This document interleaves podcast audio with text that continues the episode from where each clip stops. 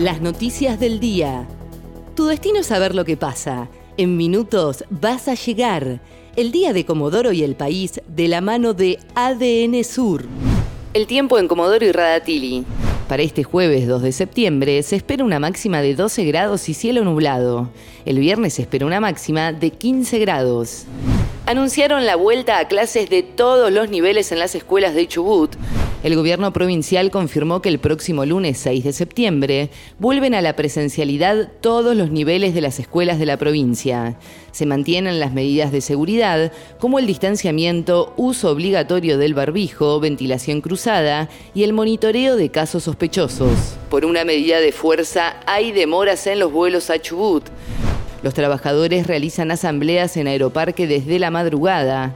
Según informaron, se debe a los graves incumplimientos del gobierno con los compromisos asumidos para la reincorporación de pilotos cesanteados. Las demoras continuarán durante toda esta jornada. Una mujer detenida por falsificar sellos y recetas médicas en Comodoro. A partir de una investigación del Ministerio Público Fiscal, se llevó a cabo un allanamiento en una casa de kilómetro 8, donde secuestraron medicamentos talonarios y recetas en blanco selladas. Se trata de una mujer que trabaja en el hospital regional y que contaría con antecedentes similares. Argentina se enfrenta hoy a Venezuela por las eliminatorias. La selección argentina visitará este jueves a las 21 horas a Venezuela en un partido correspondiente a la novena fecha de las eliminatorias rumbo al Mundial de Qatar 2022.